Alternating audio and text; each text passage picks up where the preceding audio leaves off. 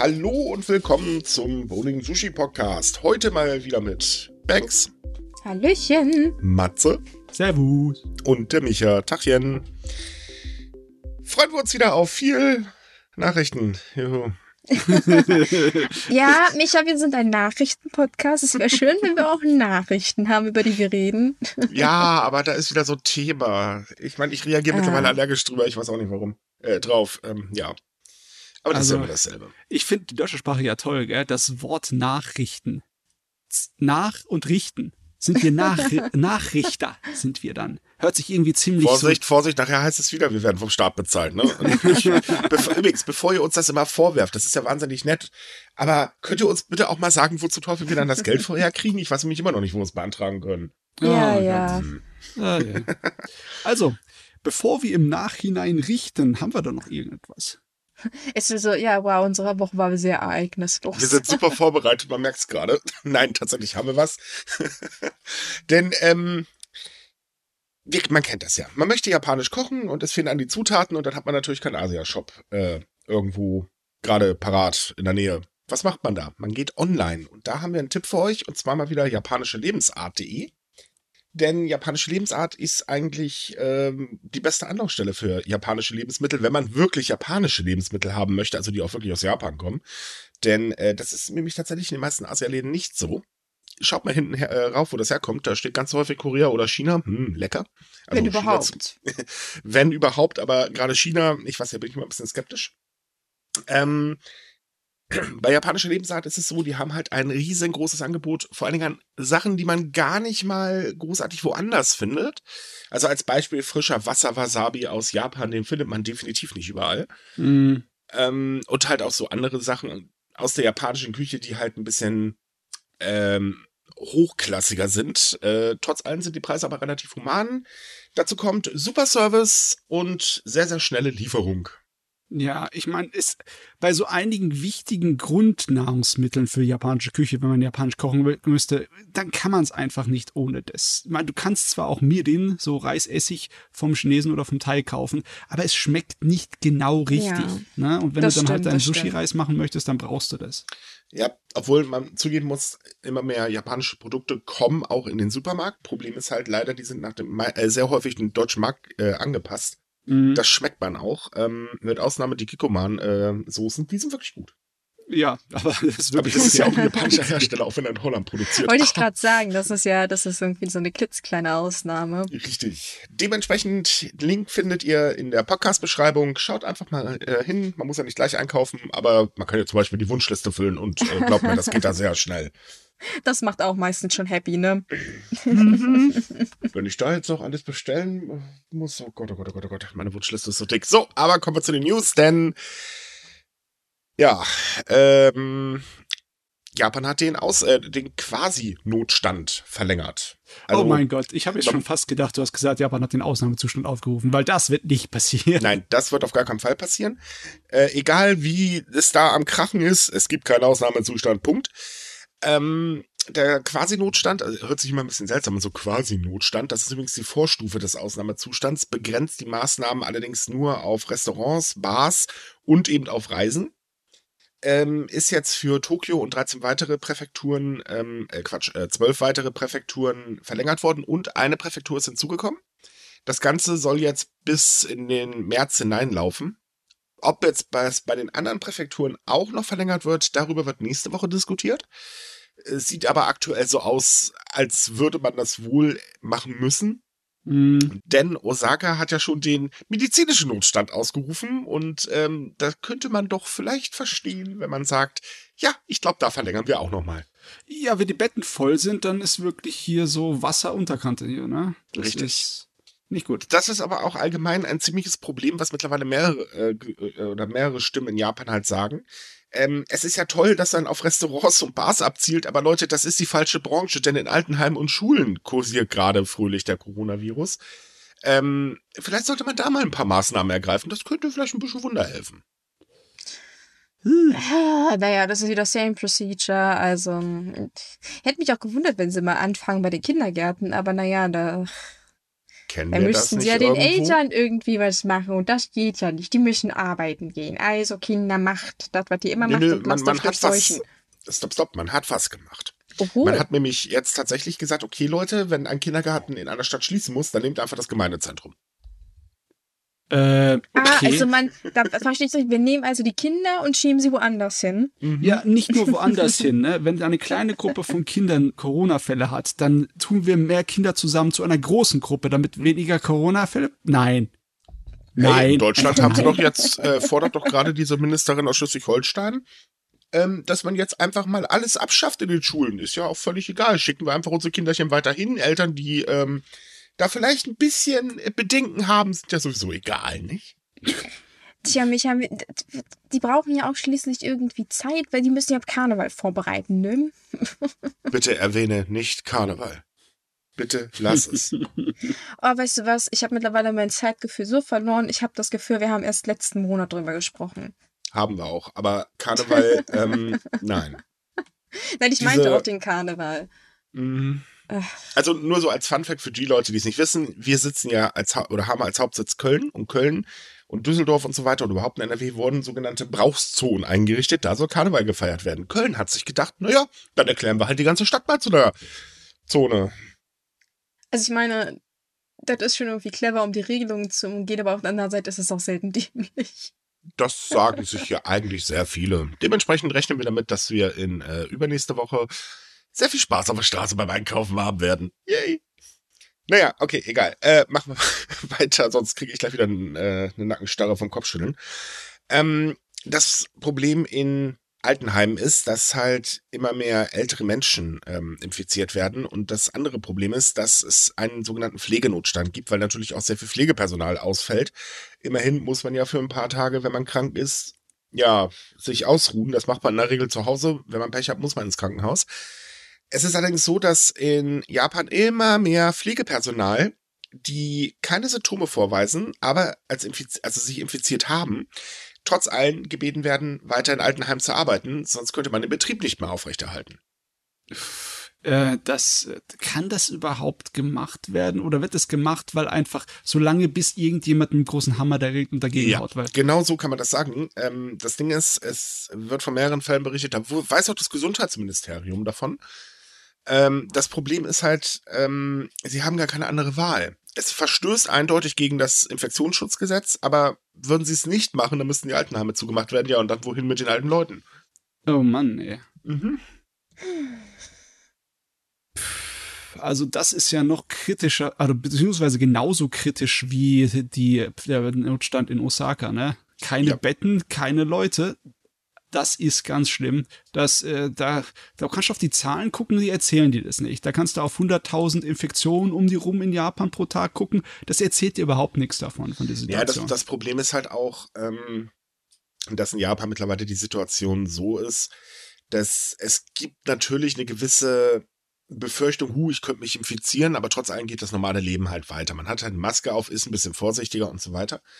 Ähm, dann hört man diese Zahlen, schaut aber gleichzeitig aus dem Fenster und sieht da trotzdem viele Leute und ähm, das führt halt dazu, dass man mittlerweile sagt, naja gut, wenn es mich erwischt, erwischt es mich. Äh, weil die Regierung greift ja auch nicht richtig durch, also wird schon nicht so schlimm sein. Ja, ist auch so ein Problem der Relativierung von der Psychologie her. Ne? Mhm. Wenn du lange große Zahlen hast und dann, dann denkst du, ah ja, große Zahlen bedeuten aber nicht unbedingt so viel, weil in meinem Umfeld fallen sie nicht alle um, die fliegen. Aber ja, wenn du da an die richtige Ecke guckst, dann sieht's halt auch unschön aus. Richtig, ne? weil wir gerade dabei sind, in die richtige Ecke zu gucken. Äh, der liebe Herr Premierminister sagte jetzt erstmal so, bis Ende Februar sollen pro Tag mindestens eine Million Menschen geboostert werden. Äh, das war übrigens der Zeitpunkt, wo ganz viele Gesundheitsexperten lachend umgekippt sind oder vorlachend umgekippt sind, weil sie sich so gedacht haben, ja, du, das hatten wir alle schon mal, hat auch nicht funktioniert und wir haben jetzt hier gerade erst mal vielleicht ein paar Probleme, die wir vorher noch lösen müssten, wie zum Beispiel zu wenig Personal. Hm. Ja, der Personalmangel ist wirklich auf äh, am, am schlimmsten Punkt angelangt im Moment. Ja, das Problem ist halt, ähm, selbst wenn man sich eben nicht schwer infiziert, sondern nur diese, ja, ich sag jetzt mal, schweren Grippesymptome hat oder wie man das jetzt auch nennen mag. Ja, davor Ähm, du nach zwei Tagen wieder fit bist. Ja. Ja, also meistens dauert es sogar noch ein bisschen länger, aber das Problem ist halt, das sind eben nicht die meisten Fälle. Die meisten Fälle sind tatsächlich so, da mehr, ähm, das hört man oder kann man auch in ganz vielen Foren und so weiter nachlesen von Menschen, die darüber erzählen, ähm, dass sie sich wirklich wie, sagen wir mal, extrem nicht gut gefühlt haben. Ich möchte es nicht so ausdrücken, wie ich es am liebsten sagen würde. Ähm, und die fallen natürlich aus dann. Ist ja logisch, weil wer kann denn bitte so arbeiten? Und mhm. diese Situation wurde halt von der Regierung verkannt. Man stützt sich halt weiterhin auf Krankenhauszahlen. Klar, die Intensivstationen sind jetzt, also sie werden voller, weil es auch immer mehr ältere Menschen erwischt. Aber die Fälle sind nicht ganz so akut. Also sprich ECMO und so weiter wird dann nicht so häufig benötigt. Also sagt man, naja, ist ja nur halb so schlimm. Was man halt verkennt, ist eben, ja, das drumherum das ist ähnlich wie ähm, ja man bei Schülern sagen kann, das haben wir jetzt hier zum Beispiel. Long Covid ist ein Problem, auch wenn es halt noch nicht richtig erforscht ist und so weiter, aber es ist, es gibt es definitiv und Kinder ja. Äh, sind davon sehr häufig betroffen. Auch das steht mittlerweile fest. Ähm, trotz allem ergreift man einfach keine Maßnahmen, sondern ne, easygoing ist ja alles nicht so schlimm, Kinder infizieren sich nicht so häufig oder die sind noch jung, die sind kräftig, die werden das schon überstehen. Aber an den Langzeitfolgen denkt halt keiner und das macht die japanische Regierung ebenfalls nicht und das entwickelt sich dann sowieso später zum Problem. Und wenn man das Ganze summa summarum nimmt, ähm, ist es halt so, dass die Regierung zwar Maßnahmen ergreift, wie üblich, nicht so welche, die der Wirtschaft nicht schaden, wobei ich eigentlich immer noch nicht verstehe, warum man Restaurants und Bars nicht zur Wirtschaft zählt, aber naja, gut. Ähm, und das große ganze Problem wird halt verkannt. Und das finde ich ist gefährlich. Ja, es ist echt gefährlich. Es ist besonders gefährlich, weil auch da, wo sie eigentlich ihre Mühen hinrichten, ne? zum Beispiel die Booster-Impfkampagne, da haben sie es bisher nicht richtig auf die Beine gestellt, organisatorisch, damit das einen guten Anlauf hat. Es hat wirklich nur wenige Prozente der äh, japanischen Ein äh, Bevölkerung sind mhm. bisher geboostert. 4,8 Prozent. Das ist echt wenig, ja. wenn ich überlege, dass wir bei 50 sind. Wenn man überlegt, dass sie Anfang Dezember angefangen haben, beim medizinischen Personal, dann die älteren Leute impfen wollten, was halt, wie gesagt, nicht funktioniert hat. Aber das ist halt eben schon eine der spürbaren Probleme, die eben aus diesem Verkennen der Situation herausgegangen ist. Weil, naja, die Impfungen müssen halt auch verabreicht werden. Und wenn das Personal nicht da ist, weil eben auch Krankenhäuser und so weiter ja schon viel zu wenig Personal haben, die können nicht einfach nochmal Leute abstellen. Ähm, es gibt ja gut zwei Massenimpfzentren, aber äh, toll, Osaka und Tokio, was ist mit dem Rest von Japan? Ähm, das kann logischerweise nicht funktionieren. Und sich dann hinzustellen und zu sagen, ja, wir haben dann bald da eine Million Impfungen pro Tag, gar kein Problem. Das ist eigentlich nochmal so, so ein Schlag äh, in die Schnute der äh, Mitarbeiter im, im Gesundheitswesen, weil es wird alles auf denen ihren Rücken ausgetragen. Ja, irgendwie habe ich so ein Déjà-vu gerade, ne? Mhm. Weil es war ja schon mal so, von wegen, unsere Impfkampfphase ist der Wahnsinn. Ja. Äh, das hat auch eine Weile gedauert, bis sie dann anfingen. Dann war sie der Wahnsinn. Aber wer hat's gemacht? Logischerweise die Leute, die geimpft Wer hat's erfunden, ne? äh, ja. Also das ist auch mal so eine Sache bei Japan, dass sie sich vorher schon so selbst loben, obwohl sie eigentlich noch nichts erreicht haben. Und dann, wenn es dann doch irgendwie passiert, dann denkt sie, oh ja, seht ihr, wir sind voll super, hat doch voll geklappt, ne? Und dann denkt man sich, nee, aber es war nicht euer Verdienst, ne? Ja, diese Schulterklopfen halt. Ich meine, es hieß ja auch schon, ah, wir haben Corona besiegt, hat ja super äh, geklappt. Ja. Aber da kommen wir gleich zum nächsten Witz des Tages. Ähm, es war ja so, als Omikron sich begann weltweit auszubreiten, hat Japan ganz schnell wieder die Grenzen komplett dicht gemacht. Es gab halt ein Einreiseverbot für Ausländer. Punkt. So, natürlich gab es die oder gibt es diese Ausnahme für Härtefälle, die aber so gut wie gar nicht erteilt wird. Dementsprechend sitzen viele Studierende, viele ähm, Geschäftsreisende, viele ähm, Menschen, die halt äh, Angehörige in Japan haben, vor geschlossenen Grenzen und kommen partout nicht rein. Und ja, es zerreißt auch tatsächlich Familien und das nicht zu wenig. Wir hatten ähm, jetzt ganz viele äh, Menschen äh, oder beziehungsweise ganz viele Menschen haben uns ihre Geschichten äh, geschickt und das ist wirklich traurig, was man da lesen muss, wenn ich ehrlich bin. Auch sehr viele Studenten, die halt sagen, ja, wir können nicht mehr, wir geben jetzt auf. Ich kann es nachvollziehen, weil ähm, das per Fernstudium äh, zu machen. Naja, in Deutschland sitzt man da nachts vor dem PC, das ist jetzt auch nicht, weiß Gott, so toll. Plus, äh, wenn man auf dem Dorf wohnt, doppelte A-Karte, da funktioniert das Internet dann auch nicht so richtig. Und dementsprechend äh, lobt sich da Japan doch ganz gewaltig, ja, wir haben das ja gerade richtig gemacht und so weiter. Also nur mal so zeitlich zu, ähm, äh, das zeitlich zu setzen. Am 30. November wurden die Grenzen geschlossen. Mitte Dezember breitete oder fing Omikron sich an auszubreiten. Im Januar wurde es dann schlimm. Ähm, das kann jetzt nicht unbedingt an Ausländern gelegen haben. Weil man hat ja auch logischerweise immer noch reisende Staatsbürger reingelassen. Hm, vielleicht hätte man daran auch mal denken sollen. Und dass ein Virus halt vor einer geschlossenen Grenze nun mal leider keinen Halt macht. Nicht in der heutigen Welt, das kannst du vergessen. Richtig. Obwohl, was, was sage ich in der heutigen Welt? Auch früher hat das gut funktioniert, auch äh, ohne große ähm, Flugverbindungen. Mein ne? König, wir haben ein Virus. Macht das Gitter runter, dann kommt es nicht durch. Äh, Aber ja. denkt an die Händler, mein König. Oh ja, die dürfen natürlich doch rein. Ne? ja, ja, ja. Die gute alte Pest. Ne? Aber Wir haben nichts gelernt. Richtig. Mittlerweile ist es aber tatsächlich so, dass die Kritik am Einreiseverbot was bewirkt. Denn es ist so, dass mittlerweile sehr viele Wirtschaftsverbände, darunter auch die äh, Industrie- und Handelskammer Japan, ähm, sich ganz scharf gegen das ähm, Einreiseverbot ausgesprochen hat, mit dem Hinweis, Leute, das schadet eurer Wirtschaft und auch den internationalen Ruf Japans, was auch tatsächlich so ist. Dann ähm, hat sich die USA dagegen ausgesprochen und so weiter und so fort. Plus auch in Japan selbst, da hat sich dann der größte japanische Wirtschaftsverband Kaidanren ähm, dagegen ausgesprochen und zwar ziemlich deutlich, die haben es nämlich gleich als unrealistisch bezeichnet. Und sogar Anna hat jetzt gesagt, Freunde, ähm, das ist für uns nicht gut, was ihr da veranstaltet. Das hat jetzt dazu geführt, dass Just in the Moment heute, also am Samstag, tatsächlich der Premierminister gesagt hat, naja, okay, wir ziehen jetzt ab März Lockerungen in Betracht. Gut, wenn Sie sagen, wir ziehen Lockerungen in Betracht, könnte das natürlich auch erstmal nur heißen, lassen nur Geschäftsreisende rein oder so. Ähm, aber Ja. zumindest wird jetzt endlich mal ein bisschen drüber nachgedacht, weil dieses Einreiseverbot ist unsinnig. Selbst Australien hat ja mittlerweile gelockert und die waren ja noch schärfer, die haben ja nicht mal Landsleute reingelassen. Ähm, dieses Einreiseverbot, so wie es besteht, ist Quark. Touristen finde ich aktuell, nö, braucht man nicht. Auch wenn es blöd ist, natürlich klar, verständlich, aber nee, aktuell, warum? Muss man sich nicht auch noch antun. Würde das Gesundheitssystem zu stark belasten. Aber Geschäftsreisende bleiben in der Regel nur kurz und jetzt sagen wir mal ehrlich, so viele Studierende reisen jetzt auch nicht nach Japan. Ja, ich Nee, wollte gerade sagen, die werden nicht auf einmal die ganzen Grenzen überschwemmen und angestürmt kommen. Also das ist, das ist nun wirklich eine kleine Zahl.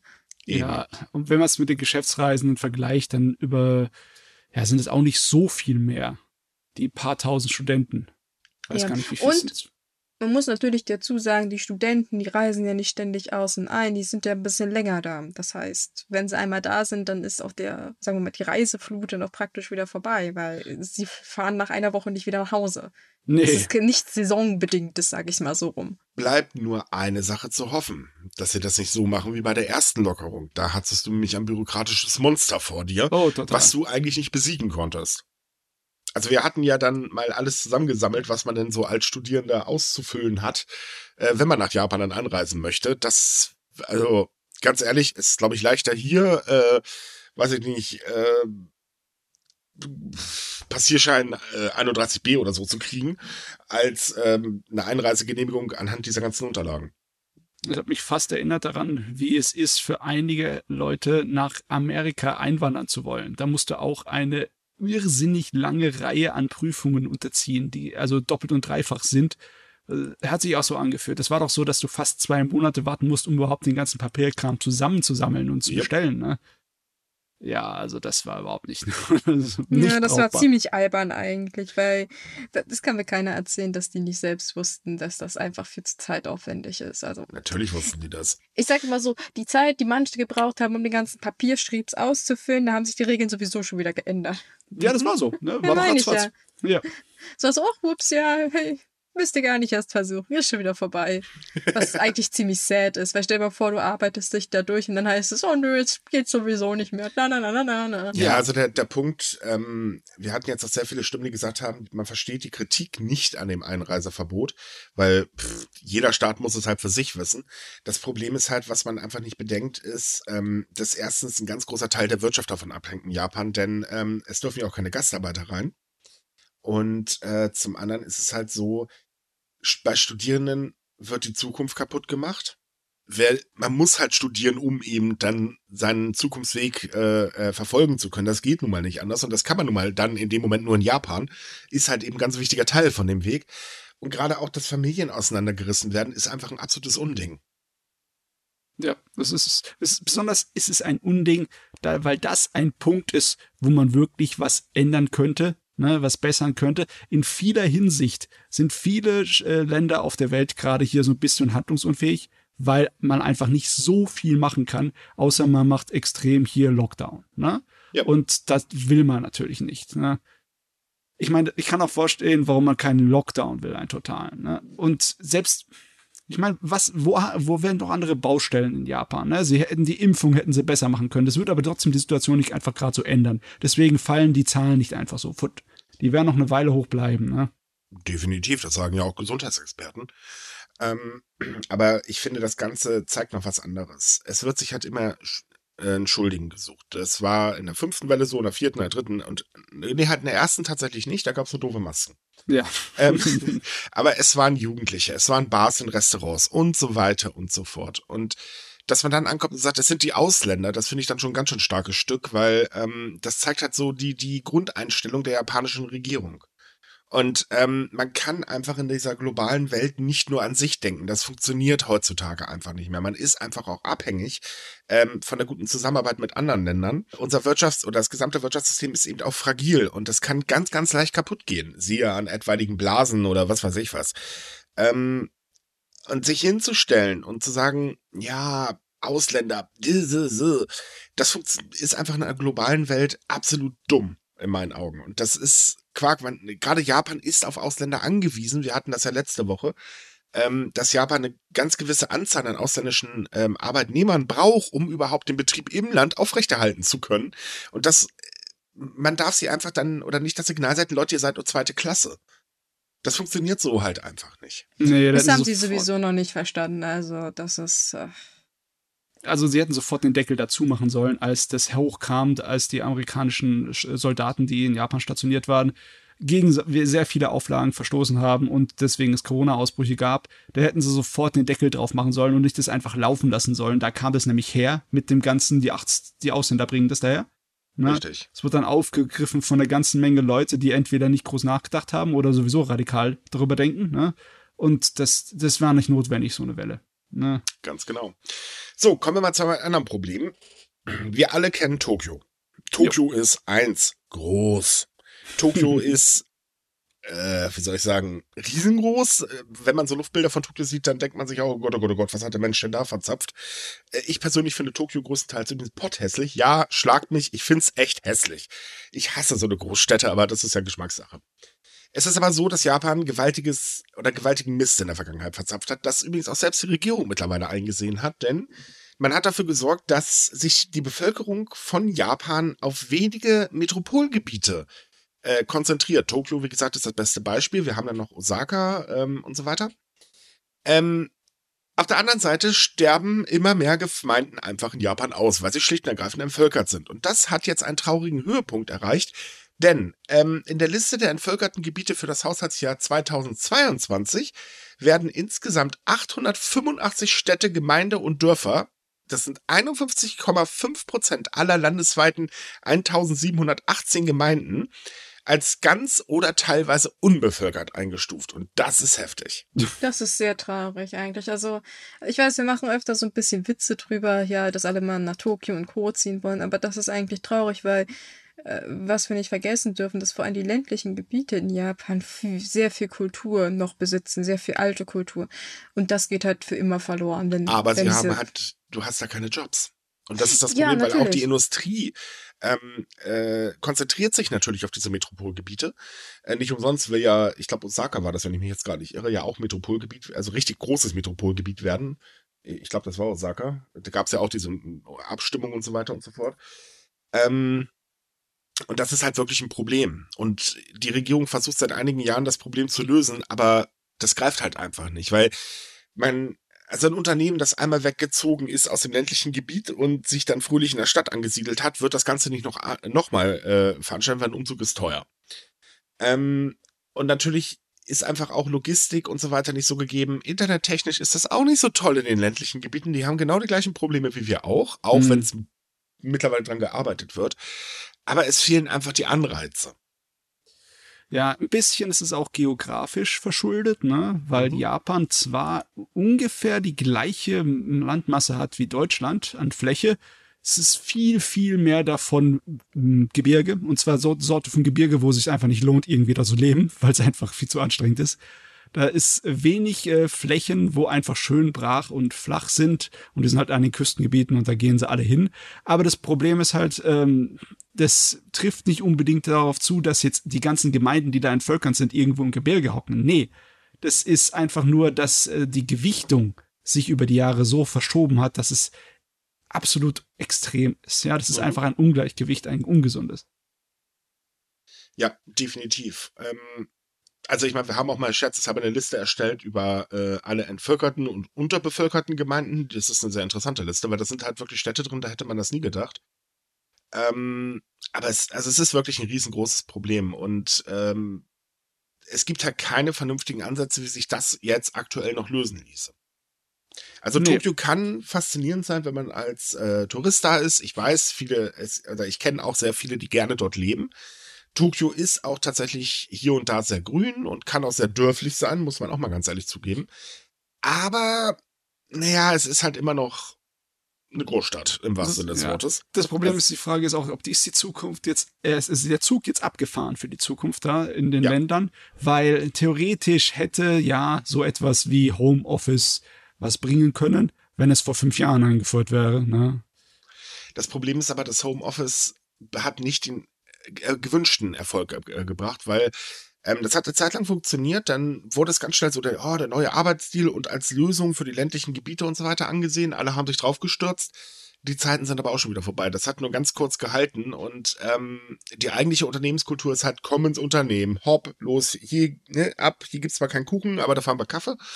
Ähm, und so läuft das Ganze halt wieder ganz normal weiter. Und äh, das ist halt wirklich so eine Sache. Zeitweise sind ja auch die Immobilienpreise für Gewerbeflächen in Japan, äh, in Tokio ziemlich zurückgegangen, sind auch schon wieder angestiegen. Also sprich, es hat sich nicht wirklich was geändert. Und dazu kommt noch eine Sache, die ich sehr faszinierend finde, denn gerade für die Leute, die jetzt argumentieren, ja, aber Tokio ist ja eigentlich so grün, das ist ja gar nicht so die Betonwüste. Das stimmt. da gibt es nur ein kleines Problem. In Tokio gibt es nämlich einen Trend, das nennt sich Sanierungsprojekte.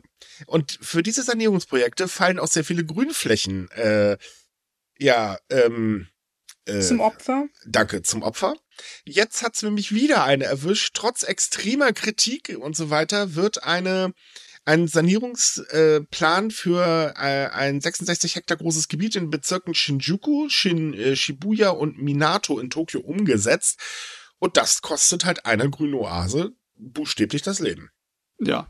Und das also, ist nicht das erste Projekt in der Richtung. Es ist diesmal wirklich besonders perfide, weil das eine, ein Naturschutzgebiet ist, das seit Ewigkeiten existiert. Es war das erste Naturschutzgebiet in Japan. das ist noch die größte Härte. Oh und, Mann.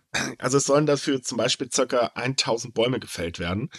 Ähm, man hat diese Bäume untersucht und festgestellt, es gibt halt äh, darunter 267 kranke Bäume, aber der Rest ist halt total gesund und das sind halt sehr alte Pflanzen. Aber naja, man will sich halt umsiedeln, was bei alten Bäumen nicht immer die gerade beste Idee ist. Ähm, aber allerdings auch nur 70 Stück und äh, 971 sollen, ähm, ja. Ne? Ja, ich meine, das ist ein Naturschutzgebiet um einen sehr alten Schrein rum, ne? Mhm. Und ich meine, da, da sieht man schon die Stadtlandschaft sehr deutlich. Ne? Da ist ja auch ein Stadion etc. alles. Aber dass das jetzt alles an der Kulturstätte in Japan, ne? an so einem Schrein Kulturstätte durch Hochhäuser ersetzt werden soll, das ist schon ein bisschen arg zynisch. Ja gut, aber auch Tokio hat nicht unbegrenzt Platz. Das ist halt das Problem. Oh, Tokio ähm, hat ganz wenig Platz. Oh, die, die ganz jedes genau. Jahr bauen sie mehr künstliche Inseln in der Bucht. Ganz genau. Und das, das Ding ist halt, Tokio wächst ja weiter. Logisch, die äh, ne, Menschen sterben ja da nicht. Es werden zwar weniger Menschen in Japan, aber vom Aussterben ist Japan Gott sei Dank sehr weit entfernt. Und ja. äh, also ist weiterhin eine, äh, ein Zuzug zu verzeichnen und die Leute müssen halt irgendwo hin. Ich weiß zwar nicht, wie man Tokio bezahlt, aber gut, das ist jetzt eine andere Geschichte. Das frage ich mich hier in Köln mittlerweile auch. Aber das, ja. das Ding ist halt, ähm, äh, naja, jetzt weichen halt die Grünflächen. Sehr schade, weil gerade diese Regi äh, Ecke hier, die war sehr beliebt bei den äh, Menschen und es gab auch sehr, sehr großen Widerstand dagegen. Mann, ey, habt ihr nie SimCity gespielt? Wisst ihr, was passiert, wenn ihr keine Grünflächen habt? Das äh, ist Fuck. Ja. da weiß einer Bescheid. Ja, ich habe sehr viel SimCity gespielt. Ich weiß nur, was passiert, wenn die Aliens, also was man machen muss, bis die Aliens kommen, aber. Äh, okay. Sind wir Gott sei Dank noch nicht so weit. Nee, nee, nee. Ja, wobei, wir hatten ja schon letztens das Thema, dass man sich auf gewisse Ankunft, also die Ankunft auf, auf außerirdische Lebensformen auch schon vorbereitet in Japan. Zwinker, zwinker. Ja, ja. mit besonderen Onsen-Angeboten. Oh Gott. Ja, die wollen auch entspannen. Natürlich, mal nach einem interstellaren Raumflug, ne? Der dauert halt auch seine Zeit. Ah, ein Glück, dass es nur eine Werbekampagne war. Gott verdammt. Nee, nee, nee, nee, nee, das hatte ja bekanntlich auch einen ernsten Hintergrund. Aber äh, Ja. egal, das müsste man nachlesen. Wir hatten das, glaube ich, vor äh, vier Podcasts, wenn ich mich gerade nicht irre. Oh Gott, ich habe nicht mitgezählt. Ich, weiß Ich ehrlich nicht. gesagt auch nicht, aber es war super lustig. Mhm. So, weil wir jetzt aber gerade dabei sind, ähm, mal zu erklären, dass Tokio, oder weil ich gerade sagte, Tokio ist verdammt teuer und Tokio ist verdammt teuer, gerade zum Leben. Ähm, es gibt eine neue Studie, die hat einfach mal errechnet, was braucht man denn eigentlich als Mensch im Schnitt, um in Osaka überleben zu können. Und zwar noch nicht mal ausschweifend, sondern eigentlich im Prinzip so einen kleinen Rahmen. Mhm. Und das ist schon ziemlich heftig, denn das sind ungefähr 2000, äh, 240.000 Yen, was umgerechnet so 1817 Euro pro Monat sind, um halt wirklich eingeschränkt leben zu können. Das heißt, man hat eine Wohnung, man hat eine einigermaßen ausgestattete Wohnung, ähm, man geht nicht wirklich häufig weg, man reist nicht so viel und so weiter, sondern äh, man arbeitet und ist halt am Wochenende zu Hause. Mhm. Problem ist aber, der, dass man dafür einen Mindestlohn von etwa äh, 1600 Yen, also 12,12 Euro benötigen würde pro Monat. Allerdings liegt der in der Präfektur nur bei 991, also 7,52 Euro. Das ist also dezent zu wenig. Ja, äh, generell in ganz Japan ist der Mindestlohn. Ja, total. ne? Im, Im Vergleich dazu ist in Osaka sogar einer der höheren Niedes äh, Mindestlohne, ne? Mit 990 Yen. So, ich werde jetzt mal, irgendwie. ich, ich werde jetzt mal ein bisschen sexistisch, sorry dafür. Ähm, es wurde auch unterschieden zwischen Mann und Frau. Also beim Mann liegt es halt bei äh, 244.951 Yen, das sind circa 1.855. Und bei einer Frau bei 242.110 Yen, das sind so 1.833 monatlich. Äh, warum eigentlich ist eine Frau günstiger? Das, ich glaube, du Ah. hast die japanische Frau unterschätzt. Weil man sagt, Frauen können besser mit Geld umgehen. Ach, deswegen. Ah ja, gut, okay, das, das erklärt. Ja, gut, das stimmt ja auch. Naja, ich sag mal, wer ist denn für das Haushaltsgeld in Japan zuständig? Wer gibt's da Nicht nur in Japan, ich glaube, das ist in Deutschland meistens auch so. Aber ja, okay, gut, äh, da stimme ich zu. Das hatte ich jetzt nicht bedacht. Aber es ist auf jeden Fall äh, so, es ist wirklich, wirklich böse. Also ja, du könntest mit einem äh, Einkommen, das in Deutschland viele Leute haben, auch nicht in Osaka leben. Ne?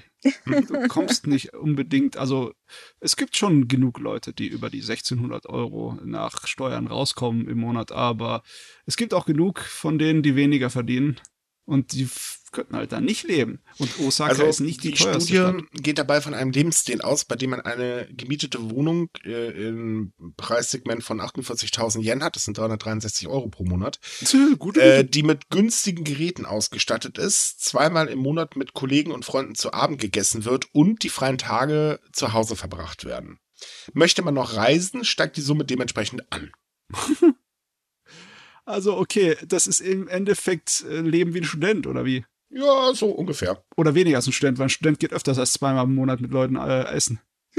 Ja, wenn er sich's leisten kann. oh Gott. Der Witz ist halt, im Juli letzten Jahres wurde eine Richtlinie vom Arbeitsministerium festgelegt, die besagt, dass der Mindestlohn um 28 Yen steigen soll. Das sind so circa 22 äh, Euro.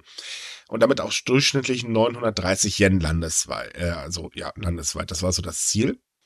Ähm, das Problem ist, die Erhöhung entscheiden halt die Präfekturen oder jede Präfektur für sich. Und damit ist es komplett unterschiedlich. Ähm, hätten sich alle am Leitfaden gehalten, ähm, dann wäre der Stundensatz in ganz Japan allerdings auch nur auf 800 Yen gestiegen, was er aber bei Weitem nicht ist. Okay, also egal wie man es dreht und wendet, die jetzige Situation ist einfach nicht haltbar. Genau. Da können die Le Menschen nicht leben in den Ballungsräumen.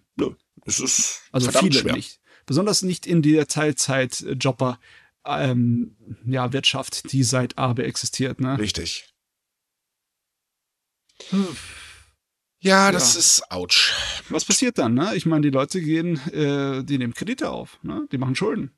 Ja, die machen Also, Schulden oder sie schenken sich halt weiter ein und wer sich einschränkt, äh, das ist halt nicht gut für die Wirtschaft. Nee. Alles nicht gut für die Wirtschaft. Richtig. Ich meine, wenn, wenn ihnen Wirtschaft so wichtig wäre, dann sollten sie mal da anpacken. Naja, man, man darf ja auch nicht vergessen, dass die Preise auch in Japan ganz extrem sogar jetzt mittlerweile steigen. Ja. Ähm, und zwar so heftig oder so eine starke Preissteigerung haben die Verbraucher in Japan bisher noch nicht erlebt, ähm, da ja jetzt auch ganz, ganz viele Produkte einfach wirklich teurer werden, was normalerweise nicht passiert.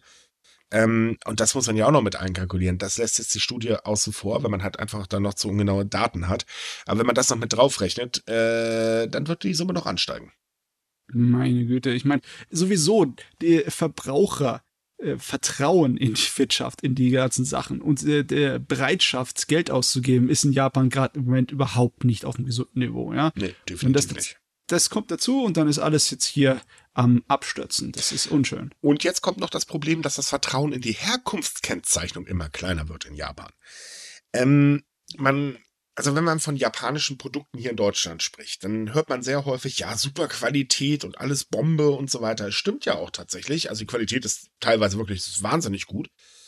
Ähm, das Problem ist aber, es wird auch auf dem Lebensmittelmarkt extrem viel geschummelt. Äh, zuletzt kam ja der Fall mit Muscheln aus der Präfektur Kumamoto. Die gelten als besonders edel, besonders lecker, kosten dementsprechend auch ein bisschen mehr. Mhm. Ähm, und äh, naja, es wurden halt mehr verkauft, als eigentlich in Kumamoto selbst geerntet wurde, weil die Hälfte davon ungefähr aus China stammte oder mehr sogar als die Hälfte. Und das gab halt wieder, oder ist wieder ein ganz großes Skandelchen. Ist aber nicht der einzige. Das gibt es immer wieder, dass halt die, mit der Herkunftskennzeichnung wirklich Dirks Murks gebaut wurde.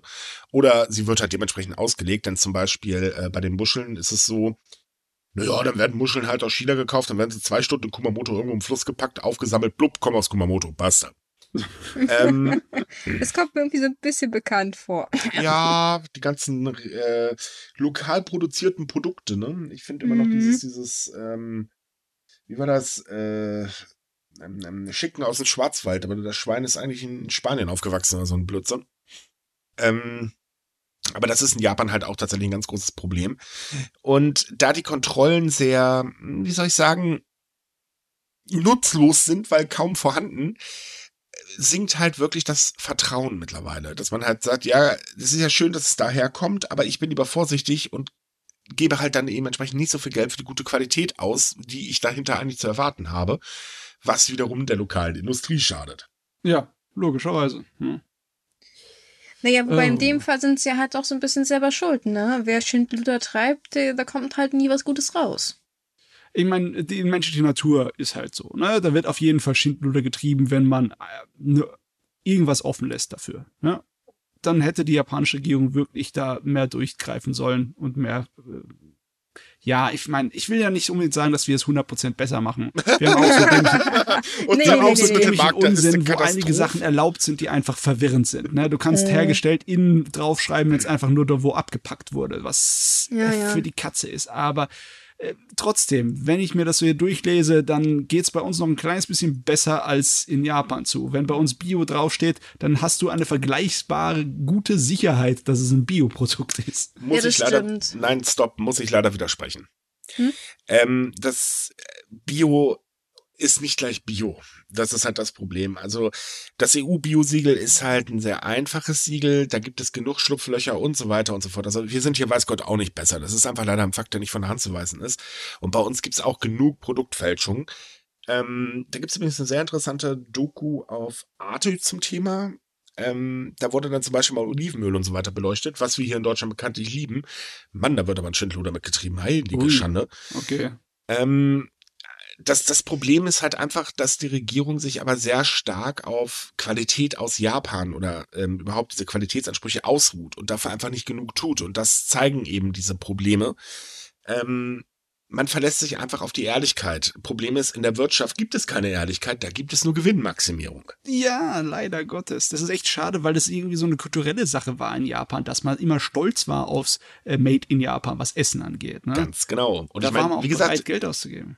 das ist auch eine richtig gute Qualität. Aber äh, einfaches Beispiel, das haben wir ja schon im Werbeblock gesagt. Ähm, schaut einfach mal im, äh, im Japan-Shop, äh, zum Beispiel in Düsseldorf. Gut, die werden ja sowieso nicht von Japanern äh, betrieben, aber schaut mal hinten, wo kommt das Produkt eigentlich her? Ihr findet unglaublich viel Made in China. Ja, na gut, und Made in China ist genau das Gegenteil für Qualitätssiegel. Ja, auch. Also für mich persönlich zumindest, wenn Made in China draufsteht, ist das immer so, mm, Also es ja. gibt gute Produkte aus China, das muss man auch ganz ehrlich sagen. Wir dürfen das nicht alles komplett verunglimpfen, aber nee, nee, ja, logisch. größtenteils ist das eher, ähm, sagen wir mal, da wird ein Limo ganz schnell zum Chemiebaukasten. Ja, mit Ähm, mangelnder Kontrolle ist es halt ein Griff in die Lotterie, ne? Nein, nicht nur mangelnde. Kontrolle. Das Problem ist halt einfach auch, dass ähm, es einfach durchgewinkt wird, weil es wird halt, wie gesagt, Gewinnmaximierung. Der Rest ist erstmal völlig egal. Und ähm, das sehen wir hier in Deutschland in der Fleischindustrie. Die Fleischindustrie ist komplett auf Gewinn maximiert. Äh, dementsprechend sind die Arbeitsumstände voll für einen Anus. Ähm, äh, die Qualität, die du hier in der Massenproduktion bekommst, also ganz ehrlich, ich frage mich, wie man so ein Ekelzeug essen kann. Das ist ja äh, hochgespritzt bis zum Abwinken. Dann lieber zum Fleisch haben, vernünftige Qualität kaufen und das Geld will ja auch wieder keiner ausgeben. Ähm, das ist halt wirklich das Problem, diese Gewinnmaximierung.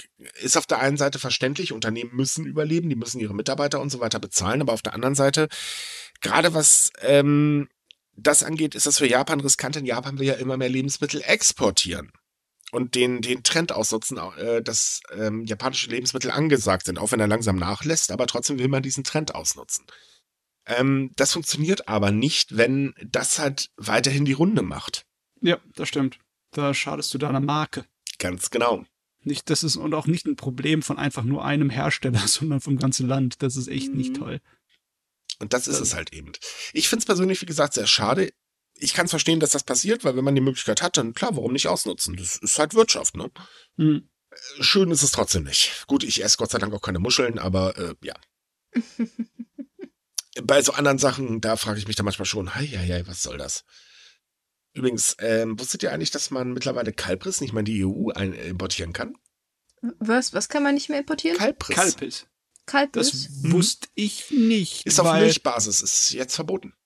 Ach so, ja, stimmt. äh, Das ist aber, eigentlich gibt es schon lange die Einfuhrbeschränkung, dass tierische Produkte, je nachdem wie frisch sie sind, nicht erlaubt sind.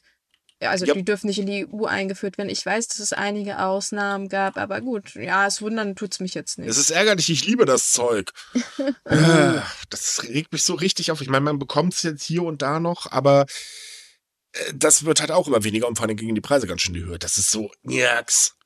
Immer das Gleiche. So, kommen wir zum nächsten Thema. Einmal, ja, nehmen wir doch mal den Klimawandel, denn da haben wir nämlich auch noch so eine Sache. Ja. Denn die japanische meteorologische Agentur, kurz JMA, hat jetzt mal für die Tohoku-Region errechnet, dass äh, die Durchschnittstemperatur bis zum Ende des 21. Jahrhunderts um bis zu 4,6 Grad ansteigen könnte, sollte ähm, die globale Temperatur nicht die, äh, entsprechend des Pariser Klimaabkommens auf 2 Grad reduziert werden. Hm. Und zwei, äh, 4,6 Grad in der Region, das ist schon eine Marke, insbesondere weil ja sowieso die Temperatur dort in den letzten äh, 100 Jahren um 1,3 Grad angestiegen ist. Dazu kommt, dass es an doppelt so vielen Tagen wie jetzt gerade aktuell zu sehr starken Niederschlägen von mehr als 100 Millimeter kommen wird. Hm, Das heißt also mehr Stürme, mehr Regen, mehr Überflutungen und mehr unerträglich heiße Tage. Genau, 42, um es genau zu sein. also das Leben in einem Kochtopf auf gut Deutsch. Richtig, also mit heißen Tagen, das ähm, bedeutet, dass die Höchsttemperaturen über 30 Grad steigen werden. Und 70 äh, weniger kalte Tage, bei denen die Tieftemperaturen 0 oder weniger erreichen werden, was also auch schon ziemlich heftig ist. Hm. Ja, also es ist klar, das äh, weiß man aus vielen anderen Studien, dass es möglich ist, sehr schlimm zu werden gegen Ende des Jahrhunderts ne, Mhm. mit der Klimawandlung. Nur, dass, wenn ich mich richtig erinnere, ja, sind diese Rechnungen jetzt schon noch höher als die letzten, die ich letzten, die ich mitbekommen habe. Also es sieht immer äh, weniger gut aus, besonders weil wir haben jetzt auch so einen Rückkopplungseffekt im Moment in der, ähm, also möglichen Rückkopplungseffekt, reden die Wissenschaftler davon, dass es automatisch heißer wird, weil einfach zu viel ähm, ja, Stick, äh, Zeugs in der Atmosphäre rumschwimmt. Ne? Von all den Treibhausgasen. Yay. Yay. Äh, also, Ah. das ist. Japan hat ja so kleine Babyschritte in Richtung Umwelt und Richtung Klimaziele gemacht. Natürlich, davon sind viele der Babyschritte wieder mal nur Versprechungen gewesen, ne? Aber der muss echt den Leuten öfters mal klar machen, wie heiß der verdammte Ofen, auf dem du sitzt, jetzt eigentlich schon ist. Ich befürchte bloß, bis das alle verstanden haben, ist es leider schon zu spät. Nein, nein, bis es die richtigen Stellen, die was ändern könnten, verstanden haben, ist es zu spät. Ich meine, Ja, es, so. es läuft ja so, aktuell gibt es ja drei Lager. Das eine Lager, wir müssen vorsichtig sein, wir wollen der Wirtschaft nicht schaden. Ha. Dann ein Lager, das sagt, Klimawandel gibt es nicht, basta. Und dann das Lager, das sagt, ey Freunde, wenn ihr ins Grab wandert, sind wir hier noch auf der Erde und müssen mit diesem blöden Problem leben. Könntet ihr vielleicht mal was tun, weil wir haben keine Möglichkeiten. Hm. Ja, ja. Also ganz ehrlich, jung möchte ich in der aktuellen Zeit echt nicht sein.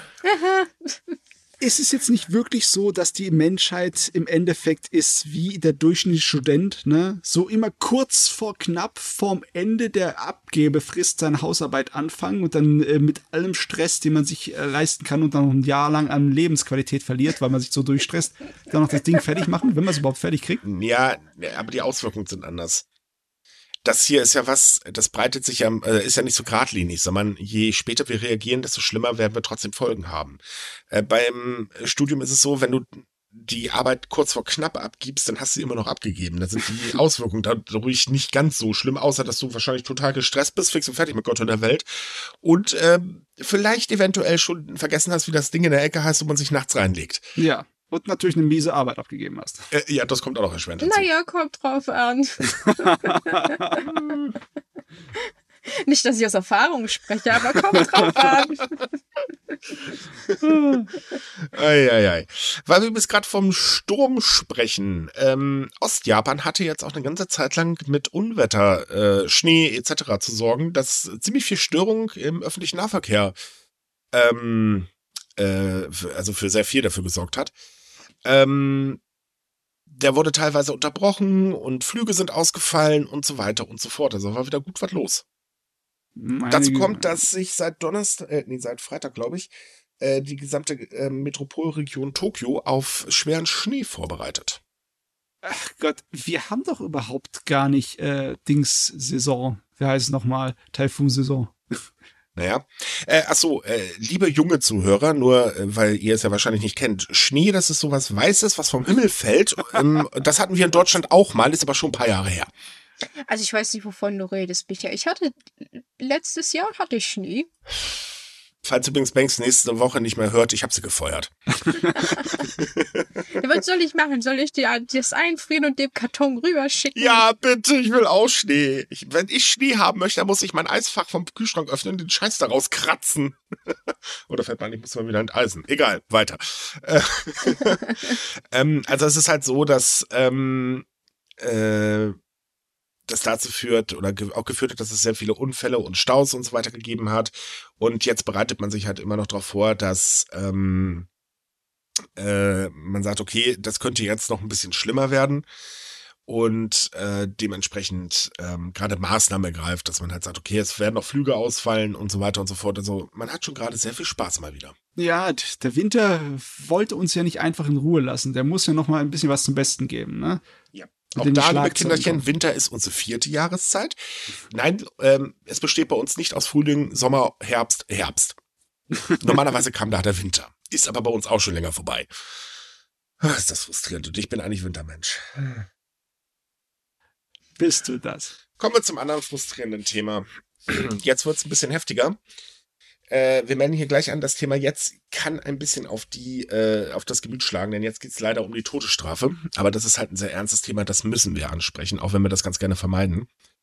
Denn es gibt gerade zwei Klagen gegen äh, die Todesstrafe, speziell gegen die Praxis, dass man maximal zwei Stunden bevor ähm, die Todesstrafe äh, vollstreckt wird, Bescheid bekommt als äh, Todeskandidat. Denn ähm, die Kläger sagen halt, das verstößt erstens gegen das Recht und ist absolut unmenschlich. Ähm, man könnte jetzt argumentieren, ja Leute, aber ne, ihr habt halt eine Straftat begangen, dessen, dass ihr halt eben die Todesstrafe ähm, verdient. Das Problem an der Sache ist allerdings, also wir lassen das Thema mal bitte komplett außen vor, weil darüber kann man sich ewig äh, streiten. Aber es gibt halt zwei Probleme. Zum einen, Ähm, meistens ist es tatsächlich, dass eine Stunde vorher Bescheid gesagt wird. Das reicht aber nicht, um sich von der Familie zu verabschieden und es reicht auch nicht, um Einspruch einzulegen. Das heißt, man nimmt eigentlich den Kandidaten jegliche Rechte. Und dagegen klagen sie halt gerade. Das ist eine nachvollziehbare Klage, weil es ist wichtig, wie man auch die Schlimmsten in seiner Gesellschaft behandelt. Ne? Daran misst man die Gesellschaft. Und dass das irgendwann mal so abgeschafft wurde, dass es, was man Frist hatte, von wegen äh, nach, nach der Verkündung, bis die Hinrichtung passiert ist, das, das ist eine Sauerei. Mhm. Also, das, das war mal ja so in Japan. Ne? Ja, ähm, bis Mitte der 70er wurden Todeskandidaten und ihre Familie einen Tag vor der Hinrichtung informiert. Das wurde allerdings dann mit einer sehr seltsamen Begründung beendet. Man sagte nämlich einfach, dass eine frühere Benachrichtigung die emotionale Stabilität der Häftlinge negativ beeinträchtigt. Ja, und eine Benachrichtigung vor wegen einer Stunde geht's los, beeinträchtigt sie nicht, oder was? Nö, wahrscheinlich dauert das länger als eine Stunde. Ich habe keine Ahnung. Also, ich verstehe diese Argumentation selber nicht. Der Punkt ist, oder ich sehe da noch was ganz anderes. Ähm, es ist halt so, es gibt genügend Fälle, wo sich im Nachhinein hinausgestellt hat, dass der Mensch, der hingerichtet wurde, unschuldig ist, weil es aber Verfahrenfehler gegeben hat oder es gab eine gewisse Voreingenommenheit und wir wissen, die japanische Justiz ist verdammt voreingenommen. Mhm. Ähm, und wenn man denen aber die Rechte nimmt, Einspruch einzulegen, dann, äh, also das, das geht einfach nicht dem würden viel zu viele Menschen zum Opfer fallen, die im Prinzip unschuldig sind. Und das ist auch in Japan schon mehr als einmal vorgekommen, weil kein System ist hundertprozentig unfehlbar. Ja, also rechtlich gesehen ist das eine Klage, die sich so anhört, als hätte sie äh, zumindest in gewisser Art und Weise eine Aussicht auf Erfolg. Nee. Möglicherweise zumindest wäre es. Ne? Es ist nicht einfach nur so eine Wegwerfklage. Äh, nein, tatsächlich hat das äh, Gericht schon durchsickern lassen, dass sie wahrscheinlich dem Justizministerium stattgeben wird. Ähm, das ist aber meistens in solchen Fällen so. Ähm, man will sich damit eigentlich gar nicht großartig beschäftigen, lässt die Regierung einfach machen. Ja, aber Sekunde mal. Es ist doch die, es sind doch Teile der Justiz, die auch unzufrieden sind mit der, dem Status quo. Ne? Da hat sich doch eine äh, Zusammenstoß äh, von Rechtsanwaltskammern äh, letztens äh, gemeldet, dass sie sich für 2019 hat aber bisher noch nichts erreicht. Bef ich meine, das war noch nicht so lange her, dass sie angefangen haben oder äh, zumindest bekannt gegeben haben, dass sie sich dagegen äh, einsetzen, aber trotzdem. also gedacht, aus der Politik kam zum Schluss äh, tatsächlich die Aussage, an dem System wird nicht gerüttelt. Man möchte daran festhalten, weil das ist einfach auch wichtig für die gesellschaftliche Stabilität. O-Ton-Aussage eines Politikers. Ähm, aber wie gesagt, man, man lässt halt die Probleme, die das Ganze mit sich bringt, ein bisschen außer Acht. Ich persönlich lehne übrigens die Todesstrafe komplett ab. Ähm, man kann jetzt natürlich argumentieren, das gibt Genugtuung für die ähm, Opfer und so weiter und so fort oder auch für die Familien. Das Ding ist, ähm, nee, tut's eben nicht. Das kann man, also sehr, sehr viele Familien ähm, von Opfern haben sich auch dagegen schon in der USA ausgesprochen. Und wie gesagt, das, das Grundproblem bleibt einfach. Ja. Sind wir besser, wenn wir einen Menschen töten, weil er ein Verbrechen begangen hat? Oder äh, nee, also tut mir leid, sind wir nicht in meinen Augen. Ähm, ich bin dann eher doch für Wegsperren. Hinzu kommt, die Todesstrafe ist auch nicht gerade günstig. Also gut, in Japan nehmen sie den Strick, aber in den USA zum Beispiel ist das richtig teuer. Ja. Oh Mann, ich, ich verstehe sowieso nicht das Argument von der Genugtuung für die Familie der Hinterbliebenen oder der Opfer, weil der eigentliche Zweck und Sinn, warum wir einen Rechtsstaat haben, warum wir die Gewalt Gerechtigkeit zu üben in die Hände des Staates geben, ist, damit es keine Einzelperson macht, weil wenn es eine Einzelperson macht, so nach dem alten Ehresystem, ne, dann passieren Blutfläden, die nie enden, ne, weil es wird nicht in Relation zum Verbrechen irgendwie Rache geübt, Ne? sondern halt immer mehr. Ne? Äh, da, da beleidigt jemand deine Großmutter und du steigst in die Kehle auf. Das ist, ist, so eine Blutfede. Und das will vermietet werden, deswegen wird es in die Hände des Staates genommen, wo es am besten Fall ideals objektiv und gefühlskalt gemacht werden soll. Ne? Also dann zu sagen, es ist notwendig für die Genugtuung des Einzelnen, davon wollen wir ja weg mit dem verdammten modernen Gerichtssystem von der Genugtuung des Einzelnen, von Brachedurst. Ja, bitte. Der, äh, die Anwälte der Kläger ähm, hat das ja schon formuliert. Er sagte nämlich nur, weil beide, äh, weil es sich um ähm, bei beiden um Insassen der Todeszelle handelt, bedeutet das nicht, dass sie keine Menschenrechte mehr haben sollten. Ähm, er sagt dann, wenn wir das zulassen, könnte sich, äh, könnten sich Menschenrechtsverletzungen auf die gesamte Bevölkerung ausbreiten. Und das ist auch tatsächlich der Fall. Ja. ja. Man akzeptiert einfach dann Dinge, Nur wenn man sagt, da wurde ein Verbrechen begangen, äh, das ist definitiv nicht gut, dann schaut man nämlich auch ganz gerne bei oder akzeptiert auch andere Dinge, die man eigentlich nicht akzeptieren sollte. Nee, nee das widerspricht de, eigentlich dem Gedanken von so einer Justiz, ne? Ganz genau. Ja. Der andere Witz ist übrigens, eine so späte Ankündigung ist gesetzlich gar nicht festgelegt. Ähm, da handeln eigen, also es gibt jetzt nicht vom Justizministerium, sagt den dann und dann Bescheid, Punkt, das ist so, sondern das ist einfach, äh, wird den Gefängnissen überlassen und die Gefängnisse haben im Prinzip die Praxis selber eingeführt. Äh, nee, hm. das ist auch nicht gut. Es soll der Hände von den äh, Leuten sein, die das ausführen. Die ausführende Justiz sollte das entscheiden und nicht die einzelnen Gefängnisse. Wie gesagt, man kann über die ah. Todesstrafe diskutieren, das kennen wir auch und wissen wir auch, möchten wir halt nicht. Also wir sagen jetzt nicht Sinn und Unsinn, also gut, ich sage halt meine Meinung, aber im Großen und Ganzen ist es halt so, also das ganze System ist äh, keine so gute Idee. Wir sind nicht mehr in Wildwestzeiten. Nee. Und äh, ich verstehe ehrlich gesagt auch nicht, warum so viele Menschen dem zustimmen. Aber naja, gut. Damit setz mich, setzen wir uns jetzt mal lieber nicht auseinander. Nee, das wird zu lang. So, ein weiteres Thema ist, dass die LPD mal wieder stärker den Fokus auf eine Verfassungsänderung lädt, äh, legt. Und zwar sind ja im Sommer Wahlen. Und die aktuelle Politlandschaft ist so, dass eigentlich die Fürsprecher für eine Verfassungsänderung tatsächlich in der Mehrheit sind. Und das möchte man im Sommer ausbauen. Sollte dieses passieren, dann könnte eine Verfassungsänderung ohne Probleme durchgedrückt werden. Und dementsprechend hat man jetzt äh, Kampagnen wieder gestartet, um eben diese Verfassungsänderung schmackhaft zu machen. Dabei geht es allerdings jetzt mal nicht um die Abschaffung des ähm, der der äh, friedlichen Passage, also sprich äh, des Artikel 9, äh, so wie das halt eben äh, der ehemalige Premierminister Shizu Abe wollte, sondern es geht darum, dass man eine Notstandsklausel einführen möchte, die eine Verlängerung der Amtszeit von Abgeordneten nur Notfällen erlaubt. Also zum Beispiel Pandemie wäre so ein Notfall. Hm, Und die ja. Mehrheit der Japaner befürwortet übrigens die Aufnahme tatsächlich. Hm. Allerdings hatte man bei der Umfrage auch argumentiert, dass ähm, man aufnimmt, dass halt härtere Maßnahmen ergriffen werden, die halt eben auch das Leben der Menschen ein bisschen mehr einschneidet. Da war also, nicht die Rede von Politiker äh, können einfach ihre Amtszeit verlängern.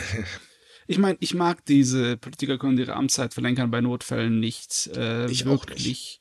Weil man kennt es, ne? Falls irgendeine Notsituation zum Beispiel im ostasiatischen Raum passieren würde mit mhm. China, ne? Mhm. Dass man dann, während man irgendeine Konfliktsituation hat, egal ob Japan verwickelt ist oder nicht, dass man nicht währenddessen Zeit verplempert, indem man zu Hause große Wahldebatten hat und die Regierung vielleicht nicht steht für ein halbes Jahr oder so. Das kann ja passieren, ne? Ja gut, das haben wir jetzt gerade aktuell in der Pandemie erlebt mit den Wahlen. Mhm. Da wurde sehr, sehr viel äh, nicht gemacht, einfach weil man sich auf den Wahlkampf konzentriert hat. Ähm, das andere Problem, was ich sehe, ab wann ist denn eigentlich eine Notsituation? Wenn das nicht genau klar definiert ist, kann man ja. eigentlich wegen jedem Blödsinn Notfall ausrufen.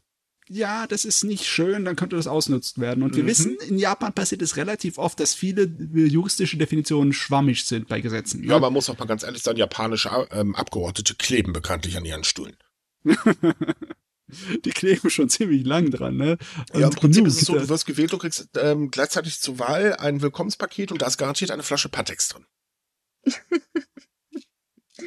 Wenn man sich das Alter des durchschnittlichen Abgeordneten anguckt, ja, bin ich ziemlich sicher, dass das stimmt. Die kleben ja, einfach aber der ist einfach nicht wegzukriegen. Oh ja, ja der, ist, der, der ist. tritt zurück, geht ganz kurz mal eben äh, raus aus der Politik, kommt wieder und ist mächtiger als zuvor das, ist auch so eine Sache, wo man sich so die Frage stellt, wie machen die das eigentlich? also, ja, gute ja. Frage. Also, ich weiß es nicht wirklich. Ich will natürlich ihm nicht unterstellen, dass er es wirklich gut kann. Das, das, dieser Gedanke ist mir unwohl. Nein, er kann es definitiv nicht wirklich gut. Also, er kann gut paktieren, das muss er ihm lassen. Ach ja, der gute Abe. Ich, ich würde ja irgendwie einen Vergleich ziehen, aber irgendwie fallen mir nur naja, weniger freundliche Sachen ein. Nein, also bei Abe ist das wirklich schon ganz schön kurios, denn es gibt auch durchaus in seiner Partei extrem großen Widerstand gegen ihn. Aber er schafft es trotzdem und er ist mittlerweile, er führte die größte Fraktion an, er gilt wirklich als Königsmacher. Ohne ihn funktioniert die gesamte Partei eigentlich überhaupt nicht. Mhm. Er bestimmt eigentlich genau genommen die Politik selbst. Ähm, äh, die Richtung des Premierministers bestimmt er mittlerweile mit und dabei sind sich beide politisch gesehen eigentlich so dermaßen auseinander und zoffen sich auch mittlerweile sehr häufig, Ähm, aber trotzdem hat er diese unglaubliche Macht intus. Mich hätte auch nicht gewundert, wenn er wieder zum Premierminister geworden wäre. Und ich wette, das kommt auch wieder. Hm, es kann möglich sein. Also Abe kann unheimlich gut taktieren, das muss man ganz, ganz ehrlich sagen.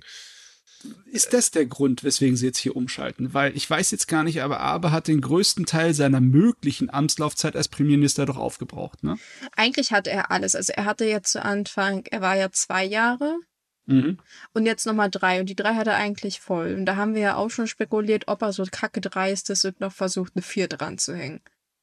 Was eigentlich nicht vorgesehen ist, ne? Nee, was eigentlich nicht vorgesehen ist. Aber ich sag's mal so, er hat seine drei vorbei, jetzt dürfte er rein theoretisch wieder von vorne anfangen. Also Mhm. theoretisch. Aber man darf nicht vergessen, dass Abe zum Schluss auch in der Bevölkerung auf recht viel Widerstand getroffen ist. Also ich weiß nicht, ob die Bevölkerung da nochmal mitspielen würde, wenn der sich normal hinstellt. Aber na gut, Ansonsten bei wird halt weiß der, man immer nicht, ne? an, du, ansonsten wird der nächste Premierminister jemanden, der sich komplett nach Abe richtet. Mhm. Ich, Also- ich versuche mir halt irgendwie zusammenzureimen, warum sie jetzt einfach die ganze Zeit waren sie dabei, den Artikel 9 abzuschaffen und jetzt sagen sie, oh, wir machen aber was anderes. Weil der, Wider, Hauptsache weil der, eine, Wider, nee, der ja. Widerstand war zu groß und man geht ja jetzt einen anderen Weg. Anstelle komplett den Artikel 9 abzuschaffen, will man jetzt eine Zusatzklausel einfügen, die es erlaubt, ähm, gefährliche Standorte, die Japan bedrohen, im Ausland angreifen zu dürfen. Also im Prinzip das gleiche in Grün. Ja, das ist wirklich exakt das Gleiche. Ja, es ist tatsächlich genau dasselbe, nur halt eben eine andere Verpackung. Ähm, und das soll halt einge- äh, dazukommen. Das kommt auch besser an der Bevölkerung tatsächlich an, weil, ähm, naja, dann sind wir ja trotzdem noch pazifistisch, aber wir hauen halt eben Sachen, die nicht gut für uns sind, einfach aus dem Weg. Ja, also wir Problem sind ist- pazifistisch, weil der Artikel da drin steht, wir ignorieren ihn nur, oder wie? Ja, das Problem ist vor allen Dingen, was ist denn dann bitte die Größe einer Bedrohung? Auch ein ganzes Land kann durchaus eine Bedrohung darstellen. Äh, Ja. Hm. Also, die drehen das da schon recht gut in der Politik. Das muss man dem mal ganz ehrlich lassen. Ja, Aber- das ist, wie Mats ja vorhin gesagt hat, das ist in Japan immer eine Frage der Auslegung. Ne? Man macht das Gesetz so schwammig wie möglich, dann kann man sich genau da drin so schön bewegen, wie man möchte. Ganz genau. Also es ist schon sehr lustig. Die japanische Politik von außen betrachtet, weil so äh, Politik ist ja mein Hauptschreibgebiet, äh, ist super lustig. Das ist manchmal spannender als ein Roman. Oh mein Gott, da kommt wieder das äh, Gefühl hervor, das man haben kann, wenn man eine Lawine von weit weg sieht. Ne? Lawine ist ja Ja. eigentlich was Schreckliches, ne? Aber wenn man es von weitem weg sieht, ist es sehr unterhaltsam, ne? Erhaben, Ja, aber man muss ja äh, damit bedenken, dadurch, dass ich darüber schreibe, stecke ich ja ein bisschen tiefer mit drin und beschäftige mich ja auch ein bisschen umfangreicher damit. Und ähm, was man da teilweise mitbekommt, da denkt man so, also unsere Politiker hier sind schon super nervig. Ähm, und kleben ja bekanntlich auch gerne an Stühlen, aber was die da in Japan machen, das ist echt, das ist Endstufe, das ist Hut ab, ganz ehrlich. Und das mache ich tatsächlich mittlerweile immer, wenn ich mich so mit meinem Vater dann so über Politik unterhalte und er sich über deutsche Politiker aufregt, dann sage ich mir so, oh, weißt du, aber was letztens in Japan passiert ist? Dann ist die Stimmung immer gleich viel besser. So, find, das ist, es ist halt so, wir kriegen immer mehr Kommentare auf unser Artikel. Ähm, ja, das ist in Deutschland aber genauso. Und dann denkst du dir so immer, ja, die Situation ist ungefähr die gleiche, aber in Japan ist sie sogar noch ein Tick schlimmer. ja, das ist ja das Spaßige an Japan, ne? Japan ist, ist ein, immer, immer ein Aber, ne? Es ist wie ein ganz, wie jeder andere moderne große Industriestaat, aber. Ja. Ganz genau. Also das, das Ding ist halt, ähm, dass man eine Notstandsklausel einfügen möchte, um eben Maßnahmen ergreifen zu können, die man jetzt die ganze Zeit nicht ergreifen konnte. Also es war ja zum Beispiel in Japan nie ein richtiger Lockdown möglich. Mhm, ja. Ähm, das hat die Verfassung einfach gar nicht zugelassen. Das ist ja gar keine so schlechte Idee. Dass man aber gleichzeitig wieder eine Verknüpfung erstellt, die man als Politiker ausnutzen kann. Das ist wieder so typisch Politik eigentlich, kann man sagen. Man Mhm. versucht etwas, was jeder logisch nachvollziehen kann, so zu erweitern, dass man selber wieder was davon hat. Wir, kennen das ja, ne, was da in Gesetzesentwürfe teilweise reingeschmuggelt wird, Mhm. ne? Haben wir, kennen wir in Deutschland, kennen wir in anderen Ländern auch. Oh, je. wir haben bald wieder Fußball-Weltmeisterschaft. Ich bin mal gespannt, was da wieder durchgedrückt wird. So, alle gucken Na, auf den Fußball und äh, ja, wobei man sollte diese Weltmeisterschaft eigentlich, eigentlich sehr stark ignorieren. Genau wie die Olympiade, was wir übrigens auch wunderbar machen, muss ich Stimmt, mal sagen. Wir das- schreiben wunderbar nicht darüber. Wir müssen uns auf die Schulter dazu klopfen. übrigens auch in ganz kurzen Erklärung, weil wir da auch schon gefragt worden sind, warum wir da nicht über die japanischen Erfolge schreiben. Der Grund ist ganz einfach, wir wollen das nicht unterstützen, denn äh, China ist eine Diktatur, das ist nun mal nicht von der Hand zu weisen und da gibt es sehr, sehr viele unmenschliche Praktiken, siehe die Uiguren und deswegen sagen wir, wir ignorieren das. Das werden wir bei der Fußball-Weltmeisterschaft ebenfalls machen. Wir werden auch nicht da über Japans Erfolge schreiben, falls Japan überhaupt einen Erfolg verbuchen kann. Ich wollte gerade sagen, also ich glaube, bei den Fußballspielen, also nichts gegen die japanische Fußballmannschaft, aber bei den Fußballspielen wird das, glaube ich, ein weniger großes Problem. Ja, aber trotzdem werden wir auch da nichts drüber schreiben, weil wir ebenfalls nicht ähm, diese ja, wie soll ich sagen, diese Geldveranstaltung unterstützen wollen, weil es geht um nichts anderes als um Geld. Der Sport ist da mittlerweile zweitrangig und deswegen sagen wir halt, wir ignorieren das. Ähm, man könnte jetzt sagen, gut, ihr habt aber die Aufgabe dazu, drüber zu berichten. Äh, nee, wir sind nicht öffentlich-rechtlich, wir werden nicht äh, von irgendwelchen Institutionen bezahlt, ergo können wir immer noch selbst bestimmen, über was wir berichten und ähm, wir konzentrieren uns da weiter auf innerländliche Geschichten das ist uns dann doch lieber und äh, wir nehmen uns die Freiheit raus und sagen, wir werden das nicht unterstützen. Bitte seht uns das auch nach, aber ja, wir haben so ein paar kleine Grundsätze und an die halten wir uns. So ist Ja. es. So, jetzt gehen wir unseren Heiligenschein polieren. Ja, ein bisschen so hm, selbst auf die Schulter klopfen. Ah, wir sind so gut. Ich, ähm, es wird Zeit, ne? mhm. Ah, ja. ja das, da, dann können wir ja auch eigentlich den Schlussstrich ziehen, erstmal für heute. Oder? wir sind ja auch durch. Jo, ach so, ach so. Ach, ich habe jetzt gar nicht mehr drauf geachtet, über was wir alles schon gesprochen haben. Nee, das war's für heute. Na gut, dann unser schönes Schlusswort am Ende immer, das Wort zum Sonntag. Aha. Liked uns, wo ihr uns liken könnt. Ihr findet uns wie üblich auf Twitter, Facebook und Instagram. Auf unserer Webseite findet ihr alle News, über die wir heute gesprochen haben und natürlich noch viele mehr und auch vor allem welche, die nicht über Corona sind, sondern Oh ja. Über andere Sachen, viele lustige Sachen, aber auch schöne Reisetipps mit hübschen Bildchen. Braucht man ja auch manchmal. Ja, und sonst äh, Fragen und Anregungen könnt ihr uns an podcast.sumikai.com schicken. Bitte keine mm, Briefbomben und andere Sachen. Ich weiß nicht, geht das mit E-Mails, mit Viren? Keine Ahnung. ja, und sonst äh, haben wir, glaube ich, nicht mehr, ne? Nein, äh, das war's. Na dann, tschüss, bis zum nächsten Mal.